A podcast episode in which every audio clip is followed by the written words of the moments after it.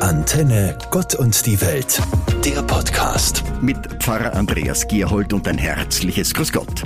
Nachdem nun alle Staus überwunden und Meereswellen geschluckt oder Wanderwege begangen wurden, konnte es wieder beginnen, das neue Schuljahr 2022-2023.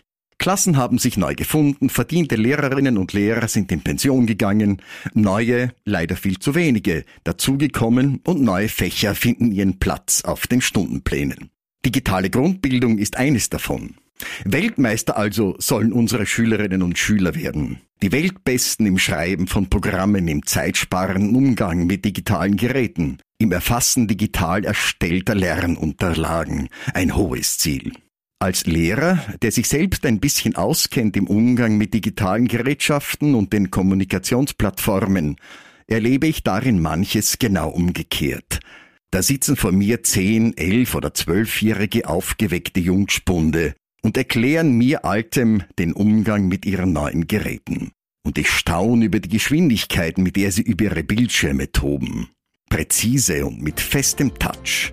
Deswegen freue ich mich auf diesen neuen Gegenstand, weil ich auf meine alten Tage und in meinem letzten Schuljahr als aktiver Lehrer wirklich neue Dinge lernen kann. Nie war Schule alltagstauglicher als in dieser Form. Allen ein erfolgreiches neues Schuljahr.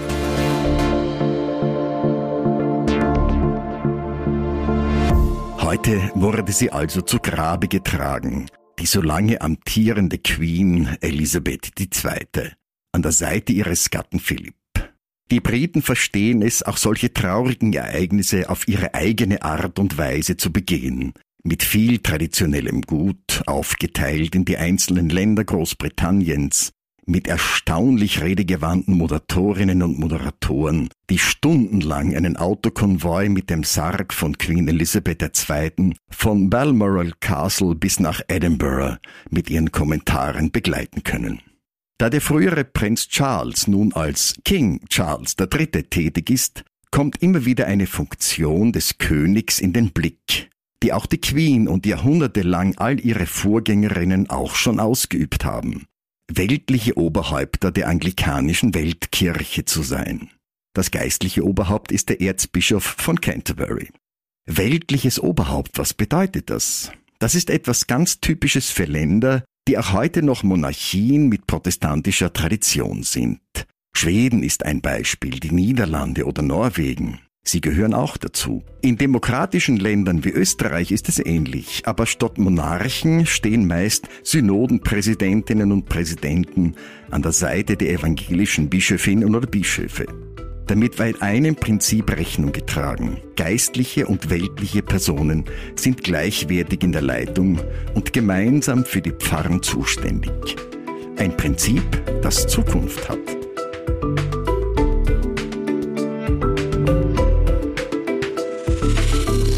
Endlich, so denke ich, werden Nägel mit Köpfen gemacht. Orte, Städte, Kommunen machen sich Gedanken darüber, wo und wie in ihren Bereichen Energie eingespart werden kann.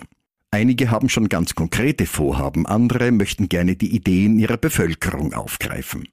Es geht um gigantische Werbetafeln, um Gebäudebeleuchtung, ja sogar um Straßenlaternen, die sollen abgeschaltet oder zumindest ihre Leuchtdauer eingeschränkt werden. Selbst die Heizungen in öffentlichen Gebäuden werden um eine Stufe heruntergeregelt. Auch wenn die Einsparungspotenziale sich auf etwa 10 bis 20 Prozent belaufen, ein Anfang ist gemacht.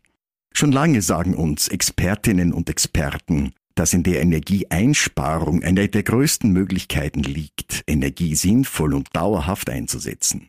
Preisdeckelungen und Zuschüsse sind sicher für eine kurze Dauer hilfreich, aber es gilt, doch die nächsten 20, 30, vielleicht 40 oder 50 Jahre im Blick zu haben. Da wird es, und ich bin mir ziemlich sicher, allein mit dem Energiesparen und dem Einsatz alternativer Energieträger und Erzeuger nicht reichen. Lokale und regionale Erzeuger von Strom und Wärme sind gefragt, als gemeinschaftlich geführte Einrichtungen. Großes Vorbild sind da für mich die Kirchen. Im Winter zeitgemäß kalt, im Sommer angenehm kühl, allein durch ihre Bauweise. Was alt ist, wird plötzlich ganz modern.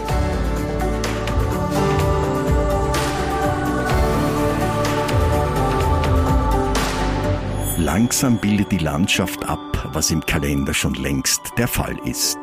Herbst wird es.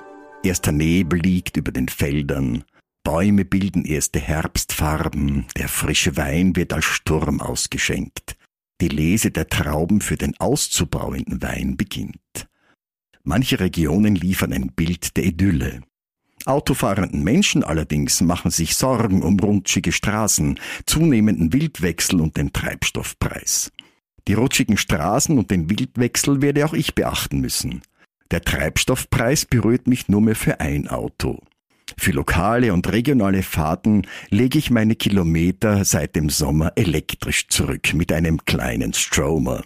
Auch noch nicht der automobilen Weisheit letzter Schluss, aber mein eigener CO2-Ausstoß ist gleich Null. Immerhin. Hoffentlich beginnt es in den Bergen bald richtig kalt zu werden, damit die Gletscher, unser so wichtiges Trinkwasserreservoir, nicht noch schneller abschmelzen als in diesem vergangenen Sommer. Das sind die Bilder, die mich zurzeit beschäftigen. Einmal die Veränderung des Klimas. Es sind widerstreitende Bilder, von denen wir alle nicht wissen, wie sie zusammenfinden können. Aber einmal im eigenen Lebensbereich anfangen, mit Ressourcen und dem eigenen Lebensstil sorgsam umgehen, das ist ein erster Schritt, den wir gehen können. Ein Sprichwort aus Afrika begleitet mich dabei. Wenn viele kleine Leute an vielen kleinen Orten viele kleine Dinge tun, wird sich das Gesicht der Erde verändern. Zum Positiven ein kleiner und doch großer Wunsch. Antenne Gott und die Welt, der Podcast.